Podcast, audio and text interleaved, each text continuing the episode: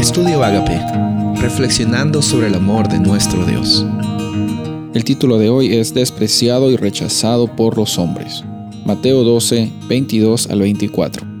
Entonces trajeron a Jesús un endemoniado ciego y mudo y lo sanó, de manera que el mudo hablaba y veía. Todas las multitudes estaban asombradas y decían, ¿acaso no es este el hijo de David? Pero cuando los fariseos lo oyeron, dijeron, Este no expulsa a los demonios, sino por Belcebú, el príncipe de los demonios. Es increíble cómo a veces nuestro propio orgullo puede ser una barrera para que Dios actúe en nuestras vidas. En esta historia que leímos, Jesús hace un milagro, libera a una persona. Es innegable ver que lo que había sucedido era algo sobrenatural.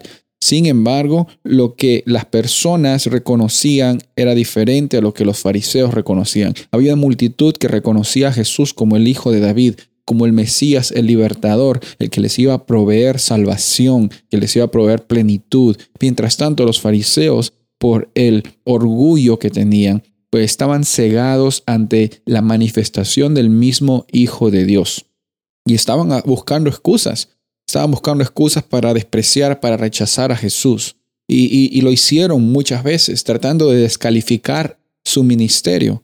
Muchas personas en nuestra vida van a intentar descalificarte a ti. Van a intentar rechazarte y despreciarte muchas veces por el orgullo en que esas personas están viviendo.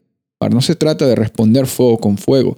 No se trata de decir, mira, tú eres una persona mala porque me estás tratando de esta forma y te voy a tratar mal de igual forma, o, pobrecito tú. No, tampoco se trata de decir, bueno, qué, lástima ellos son eh, inferiores que yo porque yo no estoy jugando con esos, eh, e, esas estrategias. Eh, no, aquí estamos viendo el ejemplo de Jesús confrontando a estas personas, manifestando que Él es libertad y Él es salvación.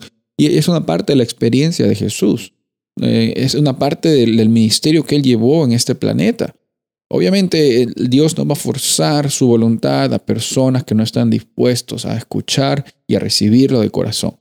Y nuestra labor no está en, discernir quién es una persona digna de recibir el mensaje o no. Nuestra labor es recibir el mensaje nosotros mismos, sea que, que el Evangelio entre primero por nuestra vida y cuando entre en nuestra vida, también está irradiando a las interacciones y a las circunstancias en las cuales estamos viviendo. Así como Jesús fue despreciado y rechazado por personas egoístas y ciegas ante la realidad de, Él ser el Mesías, de igual forma hay personas que quizás te están tratando injustamente a ti y despreciándote, pero que nuestra actitud sea la misma y el sentirse el mismo que, que Cristo Jesús tuvo. Amar a las personas incondicionalmente y, demostrar que nuestra experiencia de, abundancia de libertad que recibimos en Cristo Jesús no está conectada por cómo nos va, sino por quién está caminando con nosotros en cada momento. Soy el pastor Rubén Casabona y deseo que tengas un día bendecido.